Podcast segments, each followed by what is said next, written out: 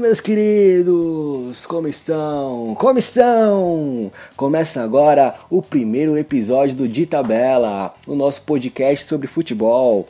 Mas antes de começar o episódio de hoje, deixa eu explicar um pouquinho sobre quem a gente é, o que a gente vai fazer. É, nós somos um grupo de estudantes de jornalismo, né, que decidiu aí criar um projeto para falar sobre futebol, mas de um jeito mais, mais solto, mais descontraído. Eu sou Victor Lima, vou acabar sendo o apresentador fixo aqui do programa, né, e eu vou contar com comentaristas diferentes ao decorrer do tempo, ao decorrer do podcast, né. É, nessa edição eu conto com dois comentaristas aqui comigo, o Vinícius e o Ivan, é, mas pode ser que no próximo episódio, por exemplo, outros comentaristas façam o programa aqui comigo, né, para me ajudar. É, e além do podcast, a gente tem um quadro lá no YouTube, no canal do Taverna do Macaco Caolho, que vem ajudando bastante aí a gente nesse início de projeto, né? Tem também a, a ajuda da agência Grego, né? Que deixou aqui tudo bonitinho, fez a nossa identidade visual. E é isso, basicamente é isso. Deixa eu apresentar os convidados de hoje. E para me ajudar aqui a tocar esse barco, a tocar essa bagaça aqui, nessa nossa bancada virtual, tem ele, Vinícius Barbosa. Fala Vitão, tudo bem com você? Cara, prazer enorme estar aqui com vocês nessa estreia desse podcastzinho maravilhoso. Sou Vinícius Barbosa, estudo jornalismo também contigo, tenho 22 anos e, cara, eu tenho um amor por futebol que, rapaz, tô muito feliz por poder estar aqui dando nossos pitacos aí sobre o mundo da bola e vamos junto, vamos tocar essa bagaça aí. Tem muita coisa pra gente comentar, vamos lá. É isso aí, muita groselha hoje. E ele, é claro o meu anjinho, a pessoa mais linda desse mundo, Ivan Pignatari. Olá, Vitão. Olá, Vini. Olá, você que nos ouve aqui no primeiro episódio do podcast de Tabela. E realmente hoje é um dia histórico para o esporte e o jornalismo brasileiro, pois nós aqui estamos lançando um novo jeito de falar de esportes. Eu sou o Ivan Pignatari, estudante de jornalismo, tenho 20 anos e assim como o Vinícius e o Vitor, eu sou um amante do futebol e estou muito feliz também por estar fazendo o que eu gosto aqui, que é falar de futebol. E pela próxima uma hora nós vamos falar muito sobre futebol futebol porque tem muita coisa para falar. Então, para começar a discutir um pouco do futebol brasileiro, essa, essa dádiva dos deuses aqui, né? Vamos falar dos estaduais, né? Para quem não sabe, estamos gravando aí no domingo, todos os estaduais praticamente aí definidos. É, vamos começar aí por onde vocês gostariam de começar? Eu acho que a gente pode começar falando do, da final mais emocionante, né? Que foi a final do Campeonato Paulista, né? Porque assim, o Campeonato Carioca já tava meio que definido já, né? É, com certeza. O Campeonato Carioca, o primeiro jogo foi 2x0 pro Flamengo. E hoje, o Flamengo repetiu o, o, placar. Daqui a pouco a gente fala um pouco mais sobre isso, né? Que tanto que o Vasco mandou seu treinador embora. Mas a final que, pelo menos das, dos principais, a final que mais trouxe emoção foi a final de São Paulo, né? Que, se a gente for lembrar, o primeiro jogo lá no Morumbi, São Paulo e Corinthians foi 0 a 0 E hoje, um primeiro tempo melhor que o segundo, bem verdade. O Corinthians abriu o placar, né? Eu até já adianto que quando o Corinthians faz o primeiro gol, eu já pensei que o título estava um pouco encaminhado, né? Porque, assim, eu cheguei para o jogo de hoje pensando que ia para os pênaltis. Já estava com a mentalidade dos pênaltis e tudo mais, porque eu não imaginava outro placar que não fosse 0 a 0 para esse, esse jogo.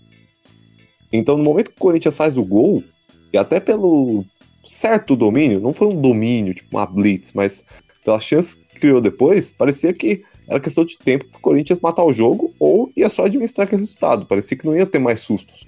Naquele momento do primeiro tempo, depois do gol, a, a, a parte emocional ela fez muita diferença, né? Exato. sente o gol. Ele, ele já vinha emocionalmente mal a partir do momento que o Reinaldo começou a reclamar muito. É, o Reinaldo sim, queria sim. mais brigar do que jogar, né? Essa é a verdade. Sim, muito. Tanto que eu pensei que ele seria expulso logo na primeira etapa. Poderia, poderia acontecer. Ele deu, com essas, essa falta de foco dele, ele ainda conseguiu, tipo, é, ele ainda acabou dando algumas chances pro, pro Corinthians, uma falta depois do escanteio que originou o gol. E aí esse desequilíbrio emocional acabou. É, e, a, e, a, força da, da, torcida também empurrando o Corinthians. O Corinthians criou a, a chance com o Fagner, ele poderia ter chegado ao segundo gol. Poderia ter chegado ao segundo, mas foi uma grande intervenção do Thiago Volpe, que para mim foi a principal contratação do São Paulo, né? Nesse, início de ano. Se a gente analisar aqui dentre as contratações, a que tem sido mais regular e a que tem dado mais resultados para o São Paulo efetivamente, né? Concordo com você. É o Thiago Volpe.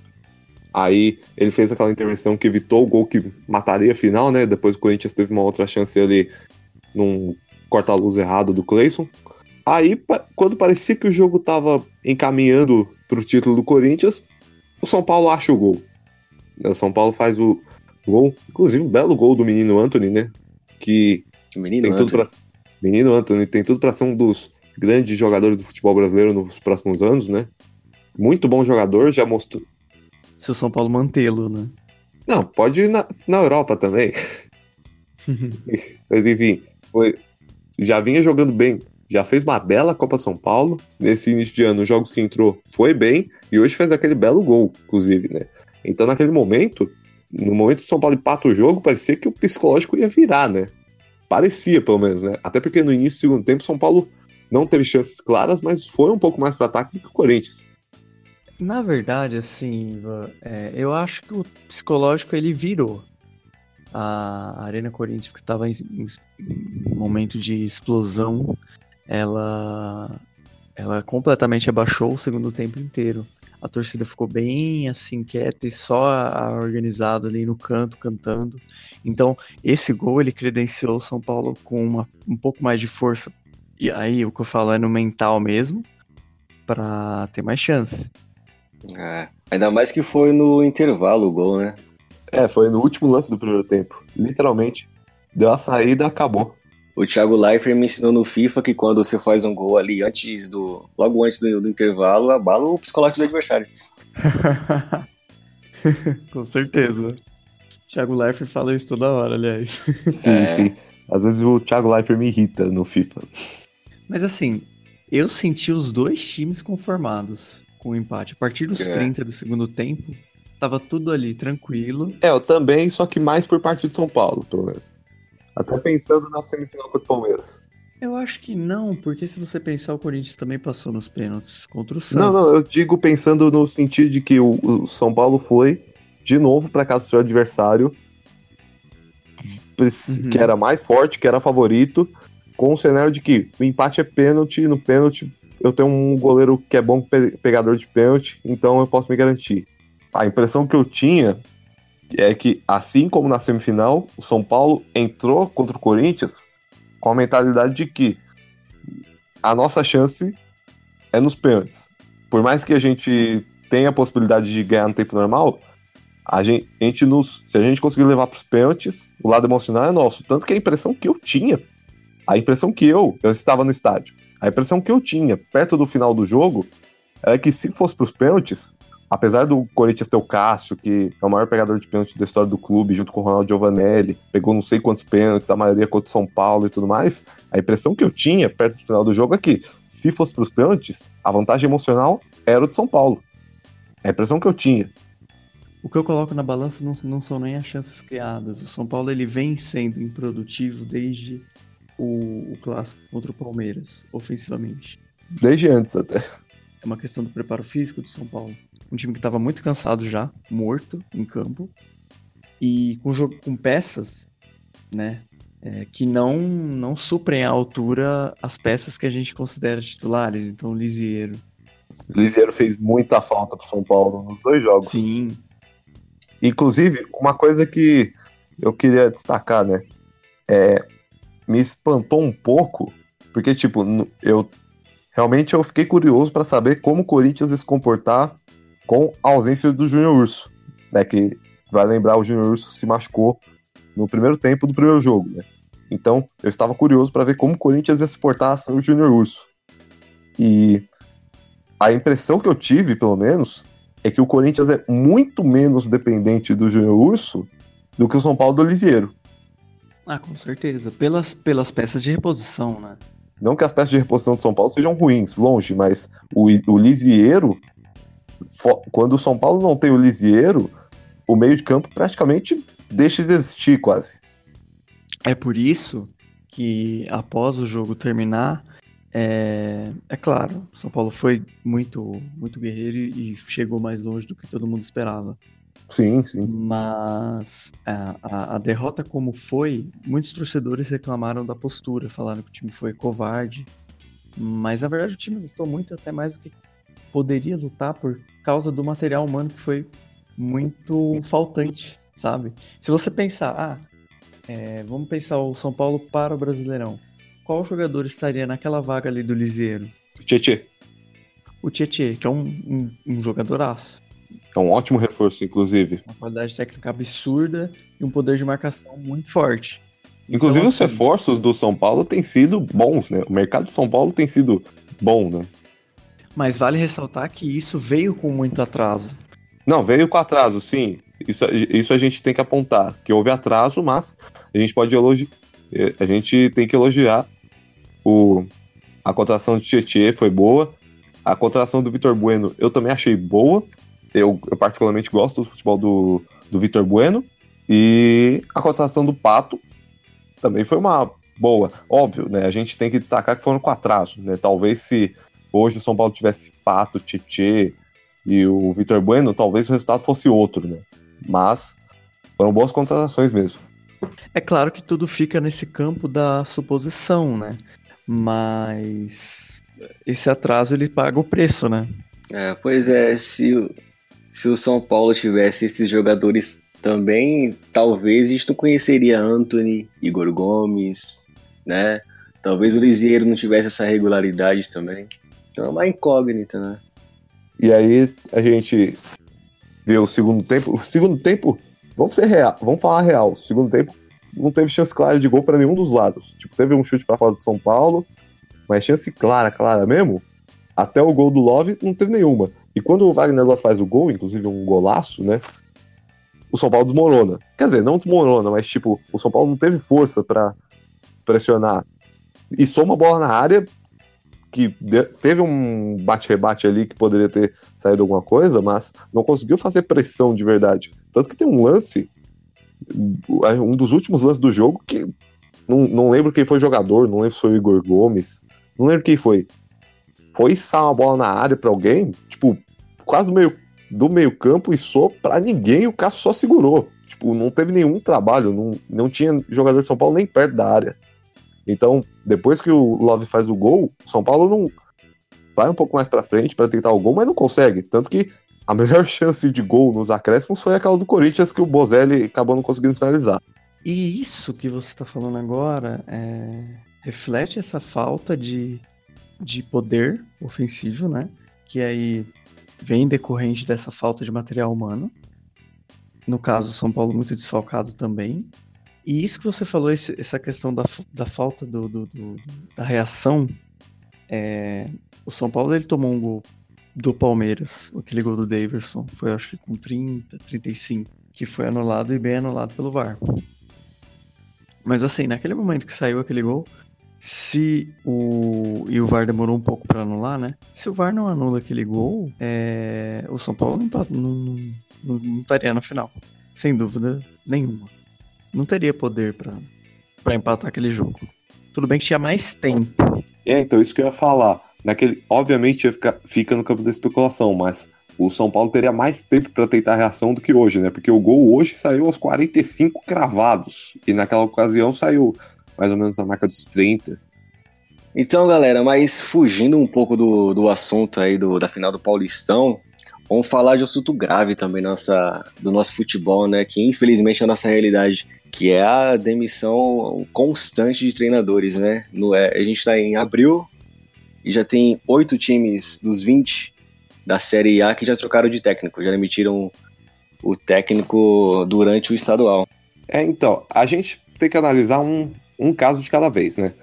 Bom, se a gente for falar de Botafogo e Atlético Mineiro, que trocaram recentemente, o Botafogo já anunciou o substituto do Zé Ricardo, né, que é o Eduardo Barroca, que treinava o sub-20 do Corinthians.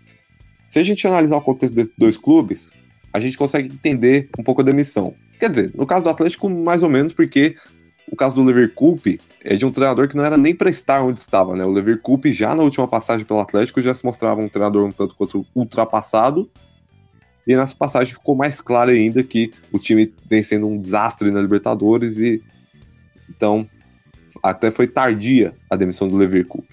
E no caso do Botafogo, o Zé Ricardo começou um trabalho bem, né? No início, do, no meio do ano passado, né? Ele pega o trabalho já andando e consegue colocar, fazer o Botafogo um pouco mais competitivo no brasileiro, chega a flertar com uma vaga na Libertadores e acaba não conseguindo devido a alguns devido a um tropeço no jogo contra o Santos. Só que nesse ano, o trabalho do Zé Ricardo beirava o ridículo quase. O Zé Ricardo, ele vinha salvando nas Copas, né? Porque no Campeonato Carioca ele foi eliminado na primeira fase das duas das, dos dois turnos, né? Foi eliminado na fase de grupos da Taça Rio e na fase de grupos do, da Taça Guanabara. Nem chegou perto da semifinal de nenhuma das duas e nem do campeonato em si. O que vinha sustentando o Zé Ricardo eram as Copas, né? Porque o Botafogo ia avançando na Copa do Brasil e avançando também na Sul-Americana. Só que aí chega nas, na quarta, terceira fase, aliás, da Copa do Brasil, foi eliminado por um time recém-rebaixado da Série C, que é o Juventude, né? Que por mais que já tenha ganho a Copa do Brasil, é um time fraco. Uhum. Não dá, não dá para segurar mesmo o Zé Ricardo. Era muito ruim. Tanto na Copa, até na Copa Sul-Americana, que o time se classifica eliminando o Defensa e Justiça, foram dois jogos que o Botafogo foi completamente dominado pelo Defensa, mas achou gols de contra-ataque. E o Defensa jogando com o time reserva, o jogo da volta, né? Então, realmente, o, o time do Botafogo essa temporada vivia do Eric, né? O Eric é o artilheiro do time e tudo mais, fazendo gol decisivo, vivia do Eric. E, mas isso é muito pouco para um time, o time do Botafogo, que acabou mandando o Zé Ricardo embora aí. E sobre o novo treinador, o Eduardo Barroca, né? Eu vi muitos botafoguenses reclamando da contratação. O Eduardo Barroca, para quem não sabe, ele já treinou a base do Botafogo e estava treinando o sub-20 do Corinthians. Então muitos torcedores estão criticando aí a diretoria. Enfim, voltando a falar do, do das finais estaduais, né? É, a gente falou do Campeonato do Rio de Janeiro, né?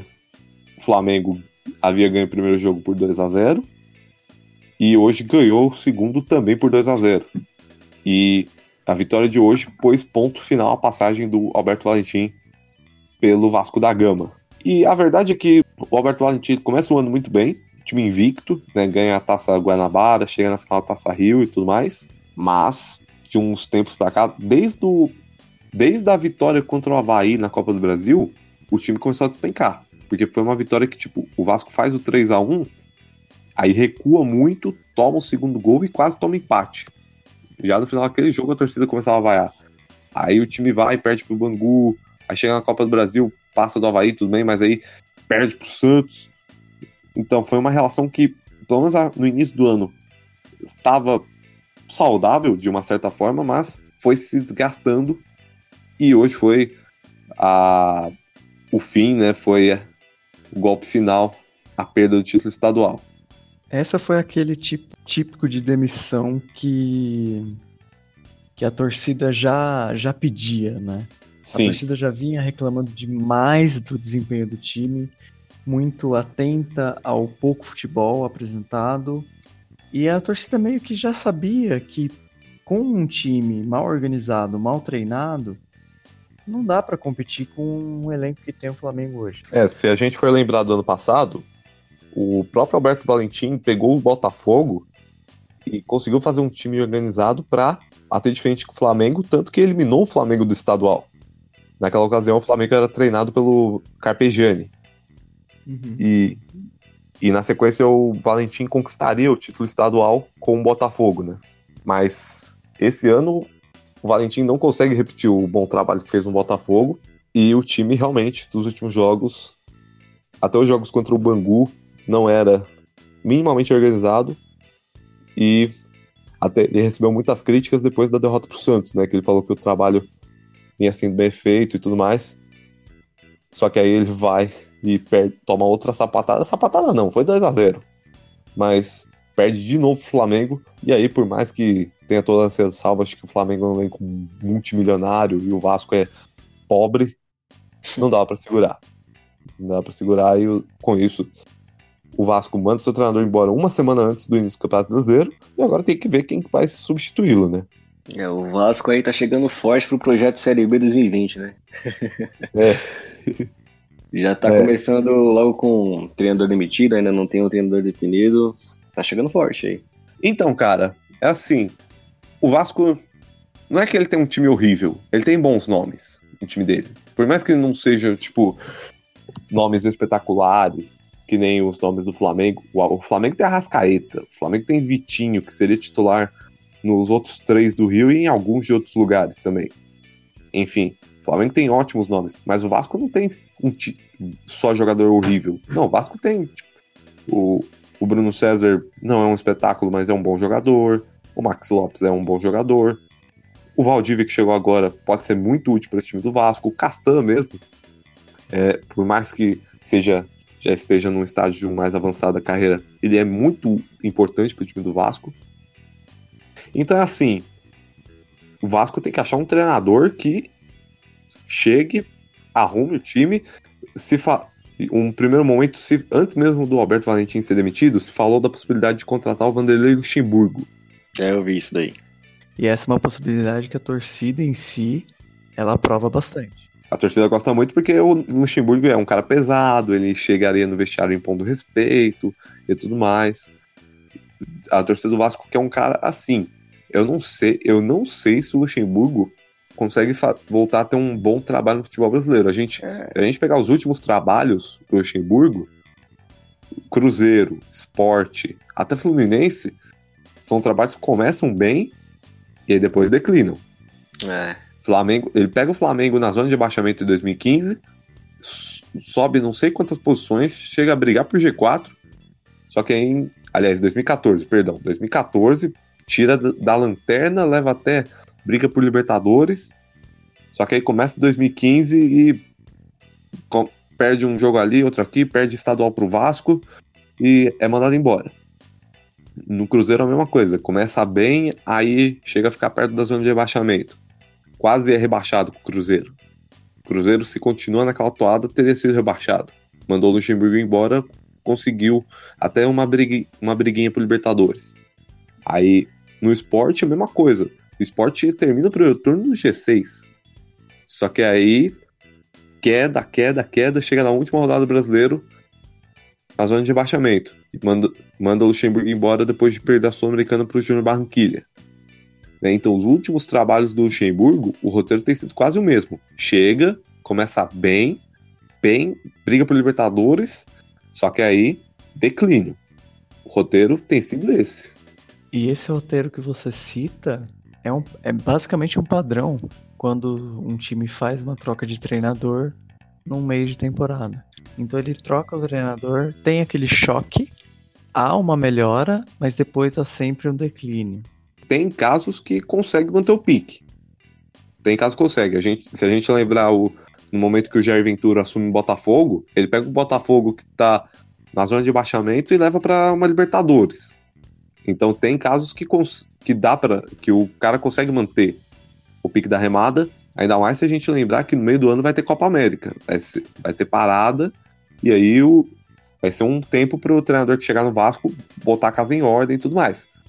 Agora, sim, sim. o Vasco tem que prestar muita atenção.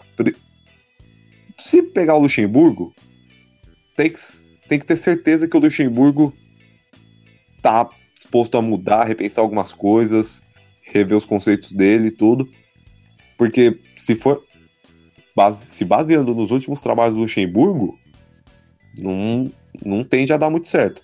Um nome que eu acho bom pro Vasco, eu posso sugerir um nome pro Vasco aqui? Pode, talvez, talvez seja o que eu tô pensando. Thiago Largue? Previsões Ivan. Thiago Largue? Eu pensei no Largue, eu pensei também, sabem quem? No Osório também. Ah, o Osório tá quase fechado com o Atlético. É, então, é isso que eu pensei, é isso que eu pensei também. O Osório, além de estar tá quase fechado com o Atlético, é caro. Analisando um dos nomes que você falou, principalmente agora o Osório, é... Será que o, o, o, Vasco ele tem um plantel que combine com o estilo do, do técnico colombiano? É, o Osório ele é a versão mais suicida do São Paulo, né?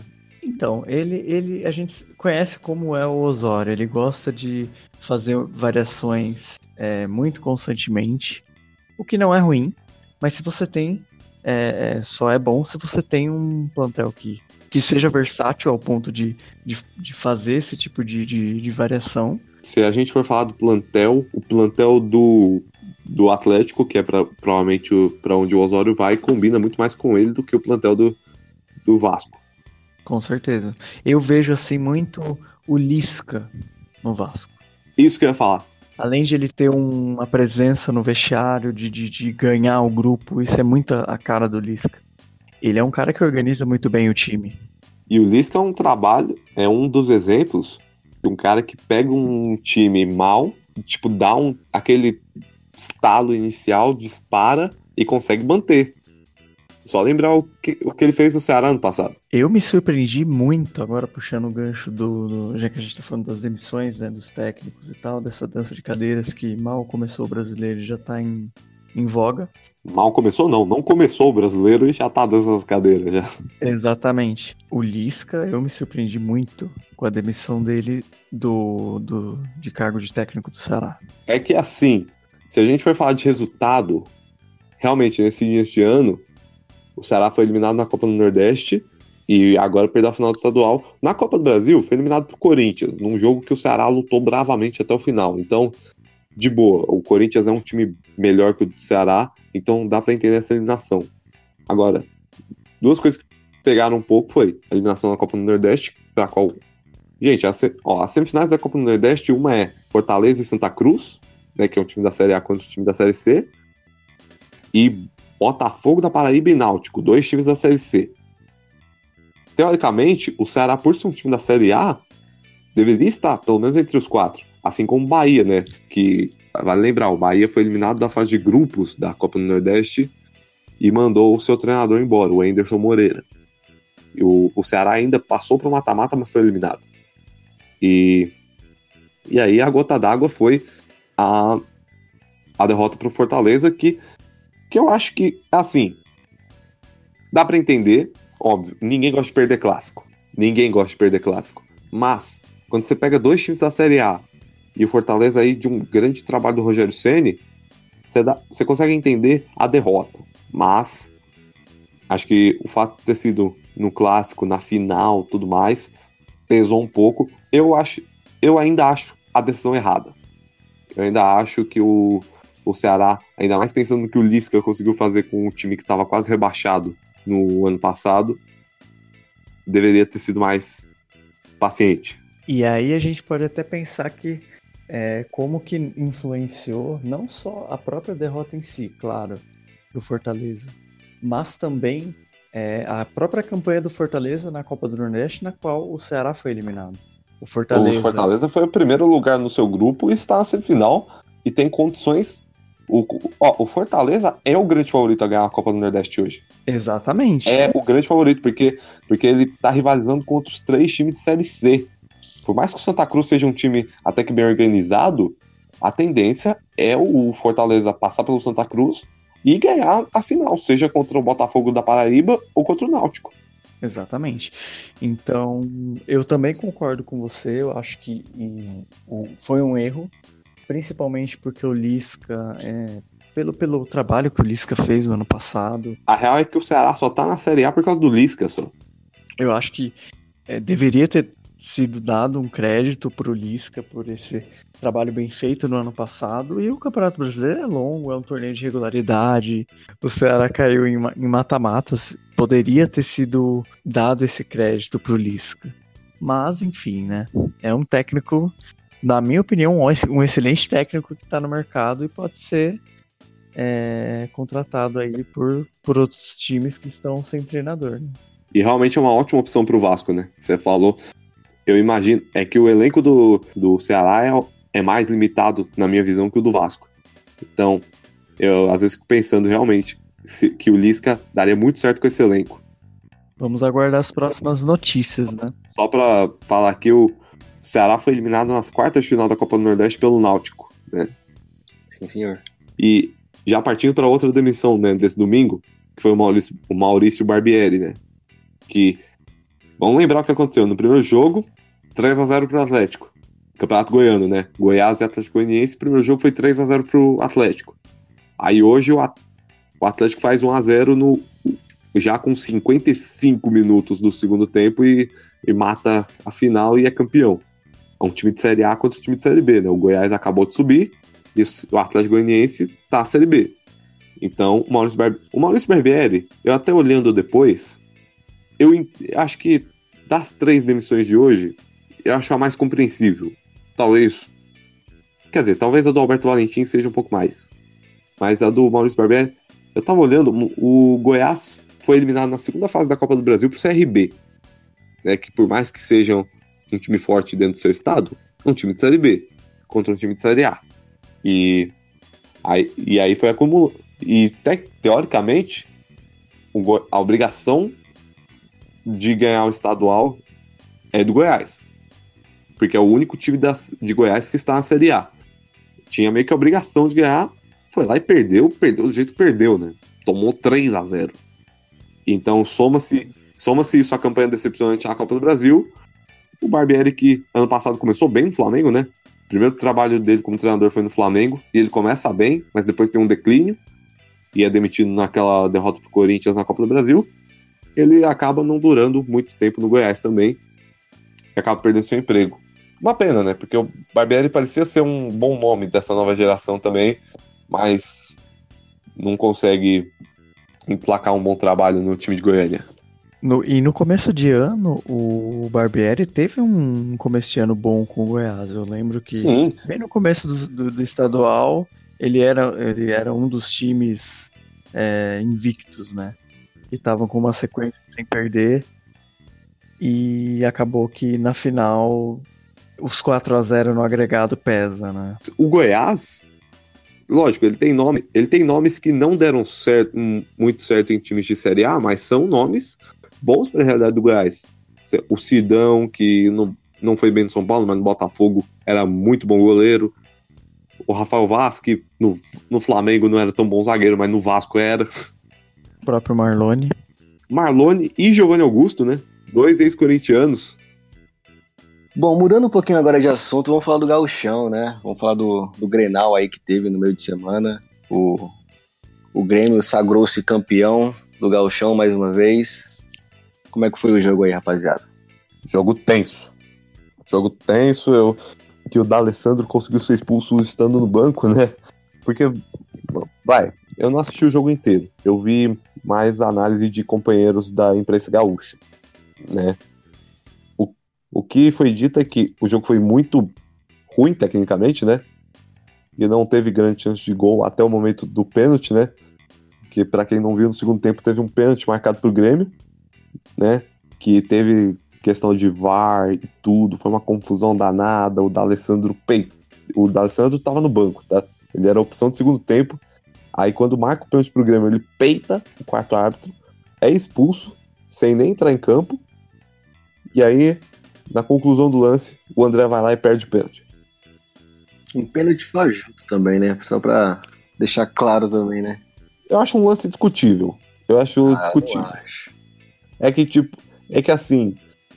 é, não vamos deixar a discussão se alastrar muito, senão nós vamos fugir muito do tema, mas.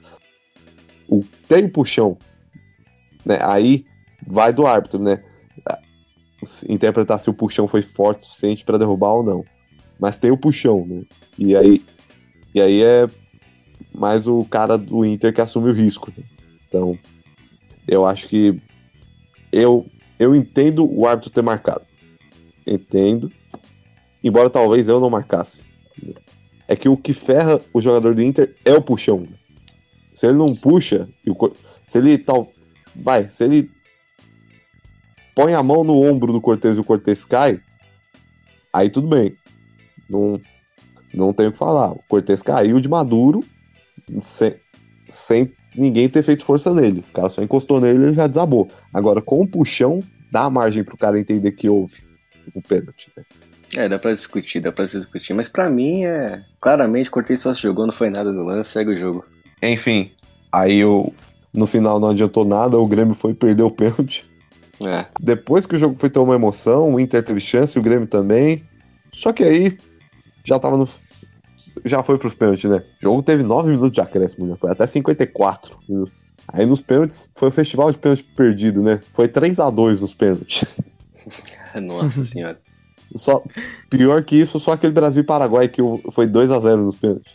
É um absurdo, né? Que o Brasil perdeu quatro pênaltis, o Paraguai fez dois de quatro. Enfim.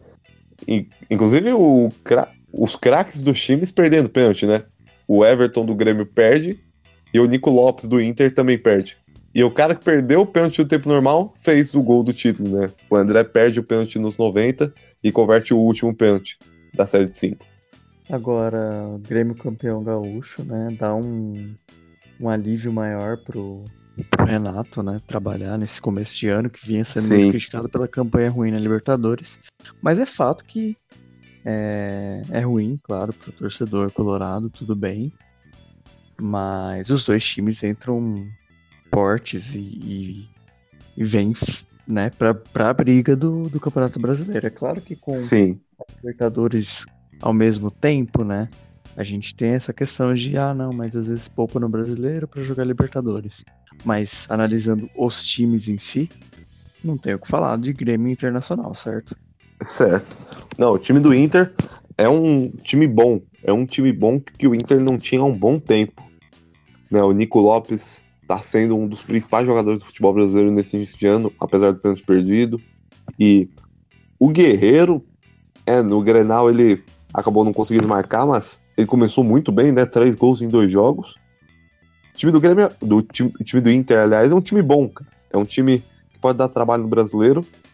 E na Libertadores também, acri- já tá classificado pro mata-mata, né? Eu acredito que vá brigar, né? Pelo, pelo título, talvez, né? Até por ser um mata-mata. Mas, falando em termos de brasileiro, tanto o Inter quanto o Grêmio também, né? Que vem, que vem aí com o Renato já. Esse ano vai fazer três anos que o Renato tá no Grêmio.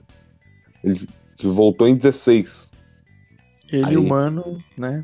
Longevíssimos. O Mano ainda chegou antes que ele, né? Então, são os técnicos mais longevos da primeira divisão. Ambos ganharam estadual, né? A gente falou do Renato, mas o Mano também. É, e o, o, e o Mano, nesse caso, o Cruzeiro ganhando invicto, né? O, o, o Campeonato Mineiro. Sim, sim, com muita propriedade. É claro que é, a gente imaginava uma, uma final bem mais bem mais tranquila, né, pro torcedor celeste, com aquele golzinho aos 35, né, um pênalti é, é, que surgiu ali e o Fred converteu. A gente imaginava no geral os dois jogos um, uma final, um título, a gente já previa um título mais tranquilo pro Cruzeiro, imaginando, né, por esse começo de temporada o Cruzeiro é, o melhor time o melhor futebol, né? Até então, entre os times da Série A, o Cruzeiro é o que joga o melhor futebol. É avassalador, simplesmente avassalador na primeira fase da Libertadores, né? O único 100% na primeira fase da Libertadores. Exato. E o Atlético Mineiro é uma bagunça completa. O Leverkusen é, é, treinando mal o time, demitiu o treinador às vésperas da final, então. é, e, e numa situação complicada na Libertadores, né? Então a gente imaginava uma final tranquila, mas não foi o que aconteceu, né? É isso que eu ia falar. Ficou, ficou muito claro nessa final de Mineiro o quão mal treinado era o time do Leverkusen, né? Porque o, o Atlético, no jogo contra o no Paraguai, faz 1x0, mas depois toma a virada. O Cerro Portenho vira o jogo com uma facilidade tremenda, goleia. Poderia ter feito 5, 6, 7 até. Não seria nenhum absurdo. E a gente tá falando do Cerro Portenho. É, e falando de Cerro Portenho, falando desse jogo aí, o Coupe deu entrevistas fantásticas né, depois do jogo, falou- chamando o Cerro Portenho de Penharol, Não, chamou duas vezes o Cerro de Penharol e ainda chamou o Campeonato Mineiro de Gaúcho. de gaúcho, exatamente. É, então, foi. como que ele Nossa. tava estudando o adversário Então, certo. Não, pra você ver. É, é realmente, eu vou até. Pode falar a coisa que outro jornalista falou? É de boa? Claro que pode, você Sim. pode tudo. Até em cima do que o Leonardo Bertozzi falou depois dos jogos do Atlético na Libertadores, né? Principalmente depois dessa entrevista aí. Pra ficar claro o quão o Leverkusen hoje está incapacitado de dirigir times de primeira grandeza no futebol brasileiro, né? Porque os dois últimos trabalhos, tanto no Fluminense em 16 quanto no, no Santos em 2017, haviam sido trabalhos péssimos. Péssimos. E esse no Atlético, se ele tivesse permanecido até a última rodada da fase de grupos da Libertadores, que ainda não acabou, né? Faltam duas rodadas e o Atlético ainda não está matematica, matematicamente eliminado, mas se continuasse na toada que estava, principalmente levando em consideração o jogo contra o Cerro Portenho, a tendência seria não pegar nem Sul-Americana. Perder a vaga no Sul-Americano pro Zamora até. Mas aí manda ele embora e consegue oferecer res uma resistência ao Cruzeiro. Vende caro o título. Poderia ter ganho o título. Até teve polêmica de supostos pênaltis pro Atlético que não foram marcados, enfim. Mas aí. Uhum.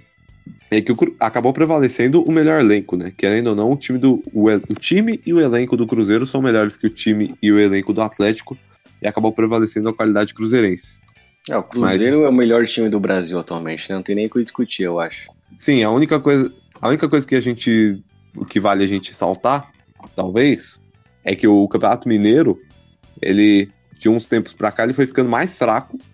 Os times do interior a cada ano que passa oferecem menos resistência aos times de Belo Horizonte, tanto o Cruzeiro Atlético quanto o América mesmo.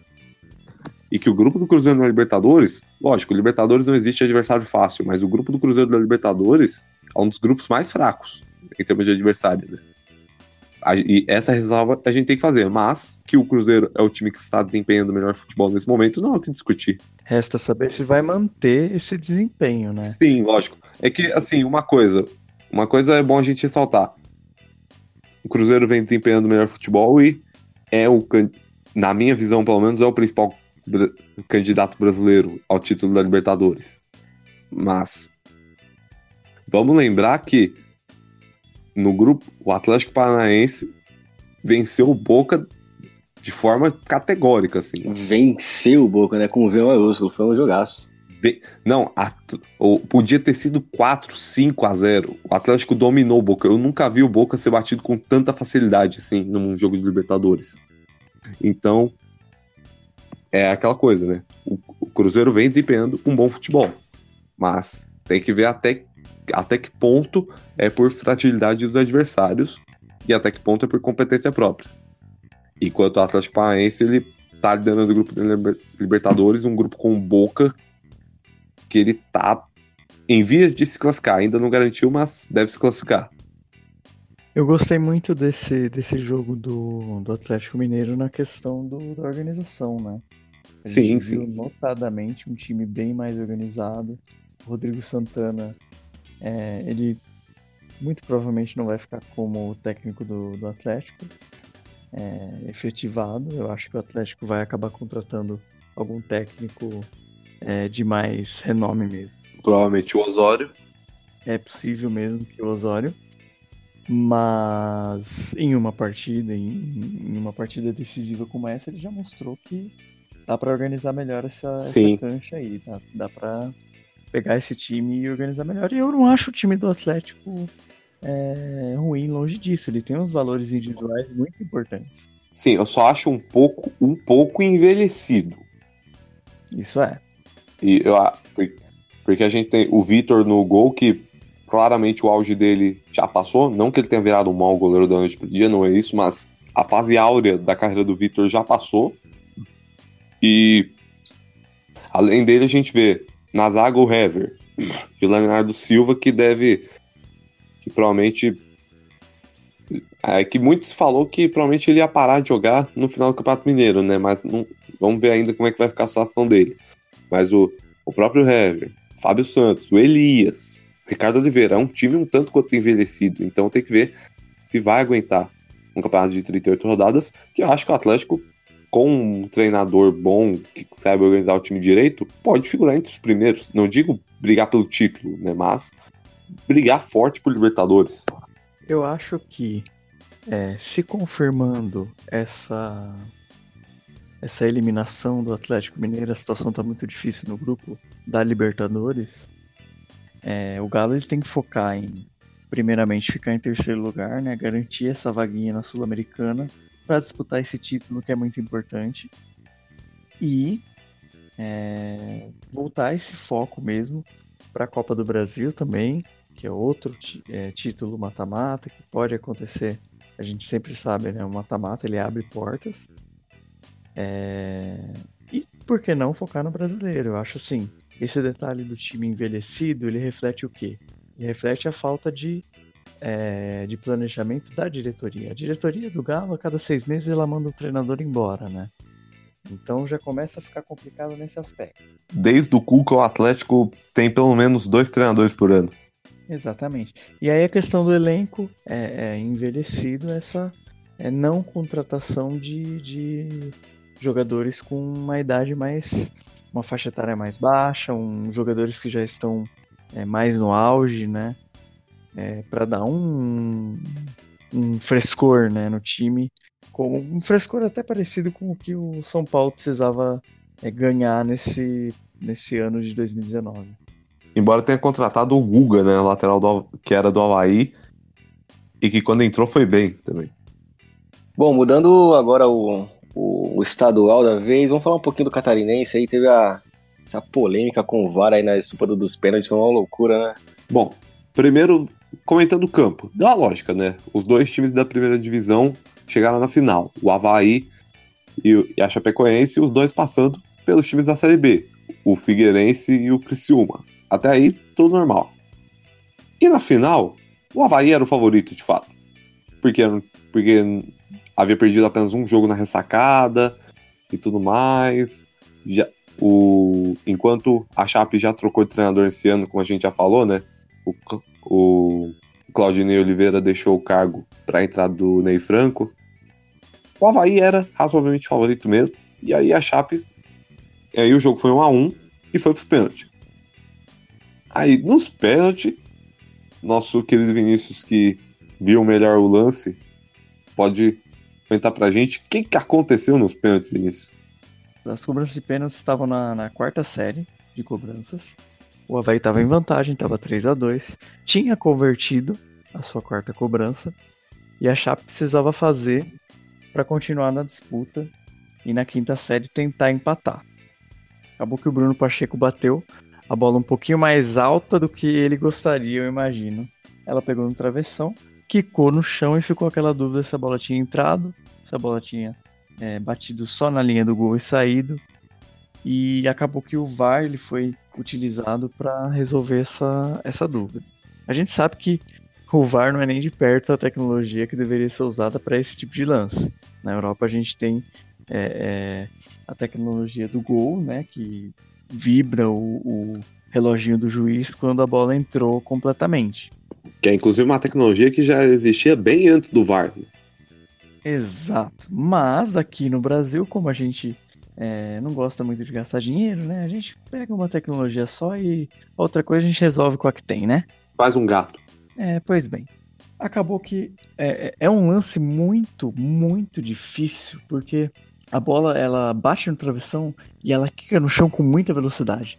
Então você não consegue ver a bola é, é, frisada, quicando, se ela quicou em cima da linha, se ficou uma parte em cima da linha faltando, se entrou inteira. É difícil, é muito difícil.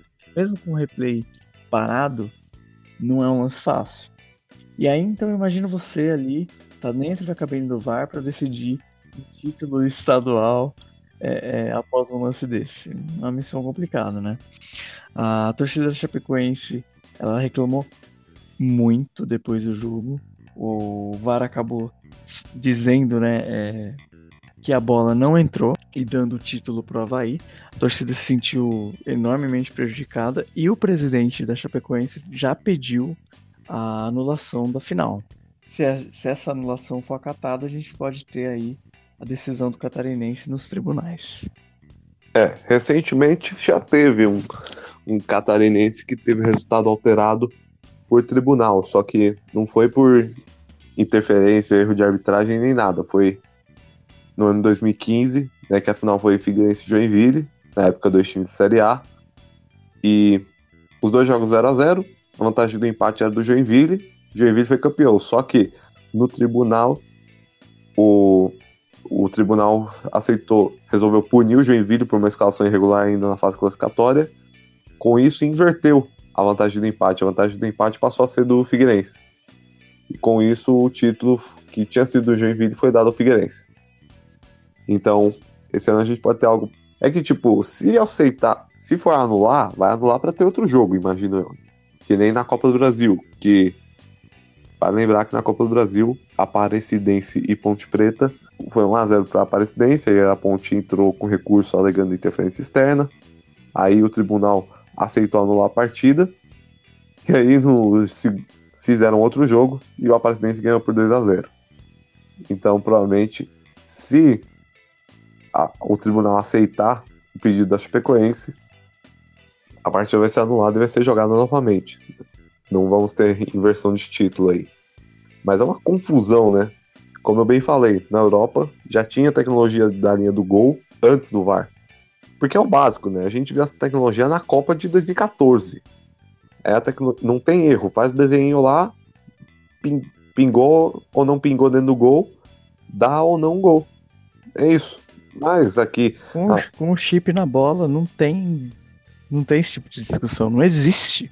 Não tem erro, não tem erro. Embora, quer dizer, os caras lá na Espanha queriam discutir se a bola do Cristiano Ronaldo entrou, né? No segundo gol da Juventus contra o Atlético.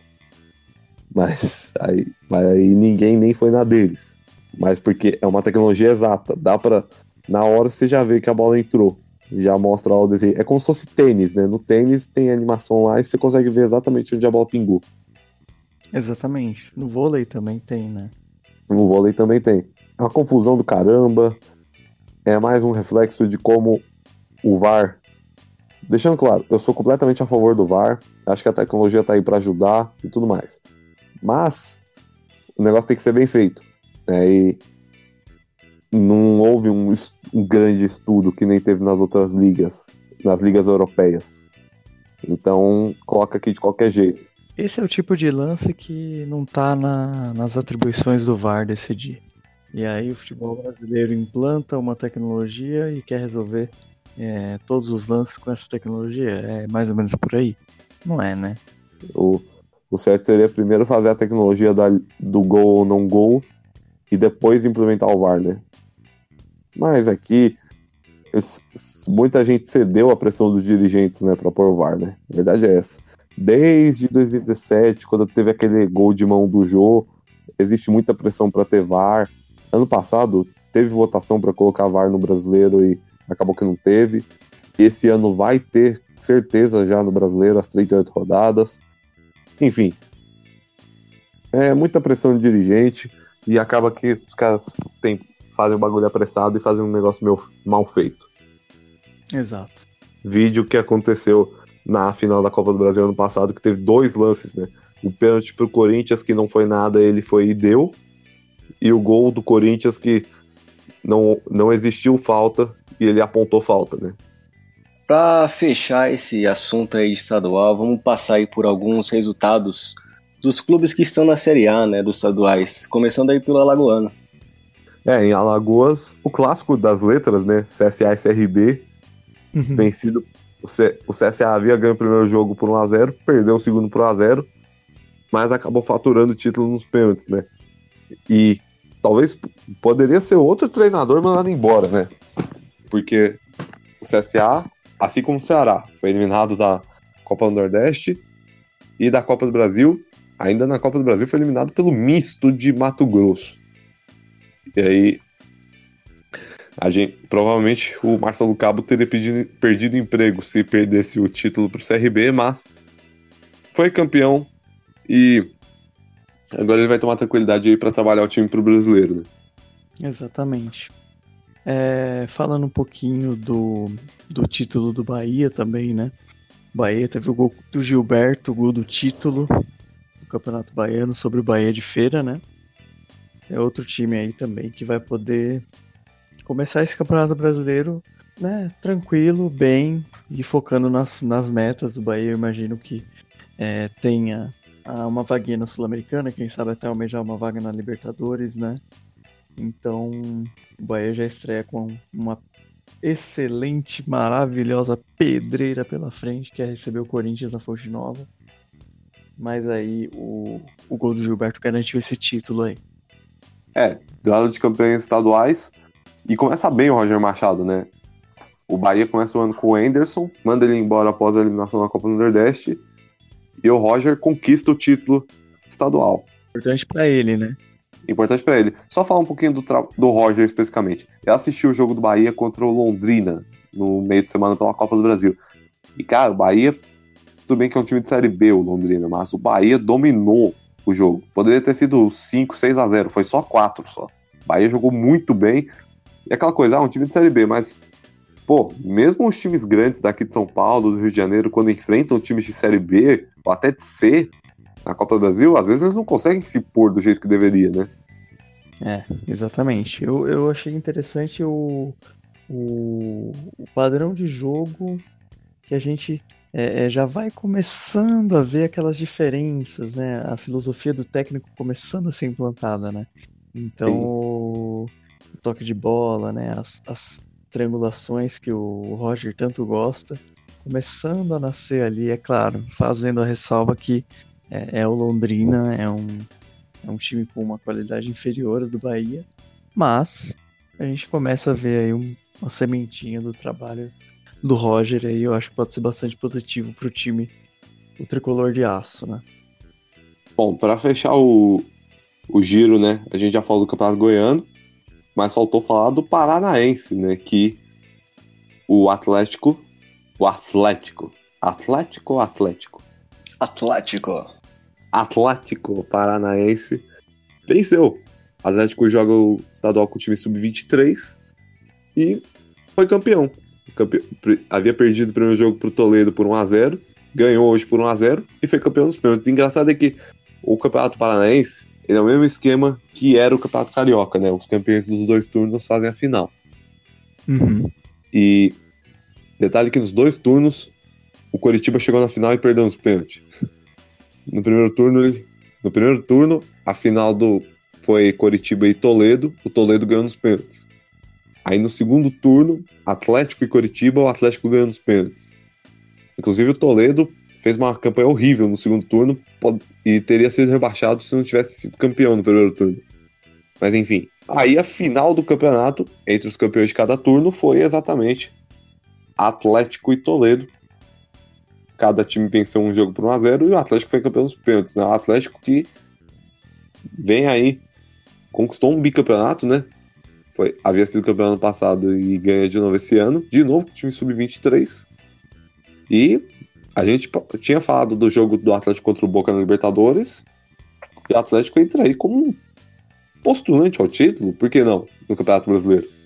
É, o diferencial do Atlético é a, a organização, né? O planejamento, a estrutura do time. Coisa que, por exemplo, você vê um, um time estabelecido e grande como o Atlético Mineiro, você não tem esse planejamento sendo feito.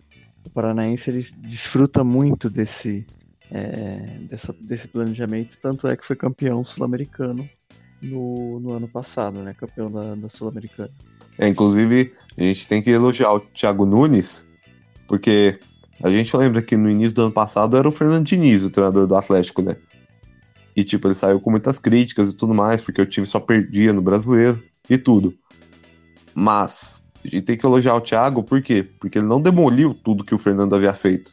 Ele pegou o lado bom do trabalho do Fernando, corrigiu os erros que tinha, as falhas que tinha, e com isso ganhou a Sul-Americana e classificou o time para Libertadores.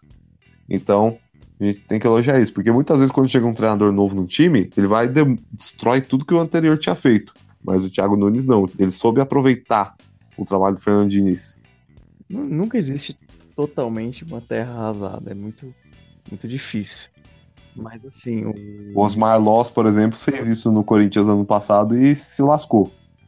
Mas assim, falando em si do jogo decisivo, né?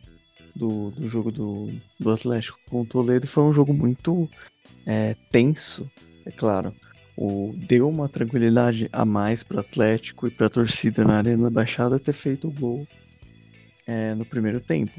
Mas é, o roteiro do jogo até o final ele foi de muita tensão porque o Toledo impôs esse, essa, essa, essa narrativa, né, a partida. É. O Toledo ele teve uma organização defensiva muito consistente.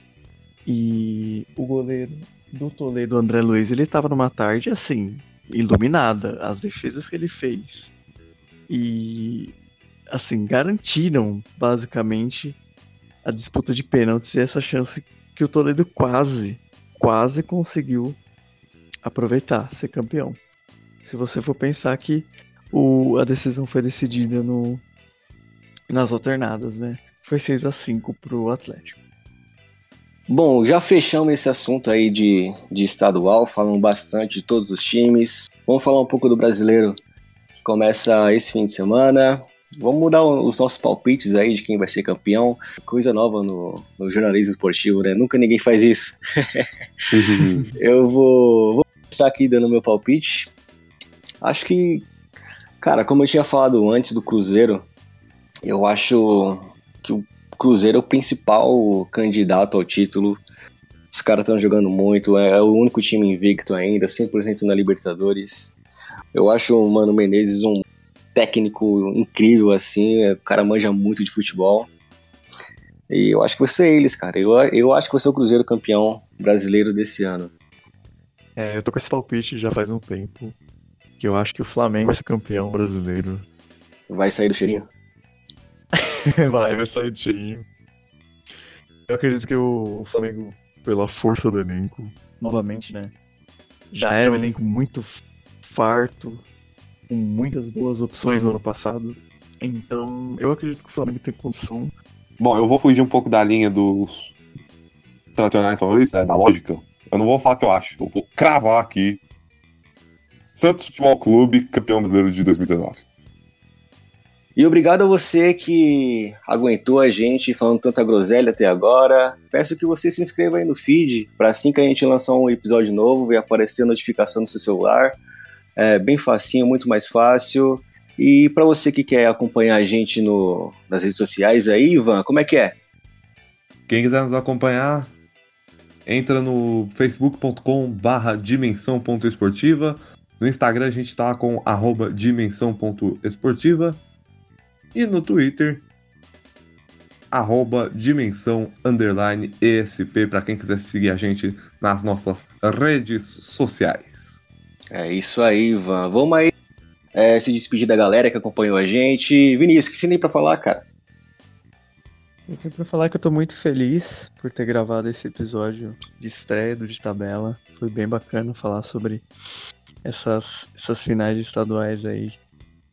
E a gente vai falar muito ainda sobre Brasileirão, sobre Copa América, enfim. Vamos falar muita coisa aí, tem muita coisa por vir também aí no Dimensão Esportiva como um todo. Muito obrigado pros, pelas, pela audiência dos ouvintes e agradecer vocês também aí, Vitor e Ivan, pela companhia. É isso aí. É, lembrando que esse episódio aqui é o episódio piloto, né? Vamos ter bastante melhorias em relação à edição, uh, vai ter bastante coisa nova aí. Então, Ivan, fala aí o que você tem para dizer, cara. Eu quero agradecer a todo mundo que tá ouvindo a gente nessa estreia. Como eu falei no início, é um momento histórico, porque nós estamos lançando aqui um novo jeito de falar de esporte, de uma forma mais descontraída, assim. Então, agradecer a todo mundo que tá, tá dando uma chance pra gente aí. E lembrando também que nós estamos no YouTube, no nosso canal Dimensão Esportiva. Em breve vamos trazer muitos conteúdos legais para você que gosta de esporte e tá ouvindo a gente. É isso aí, é isso aí. Falou!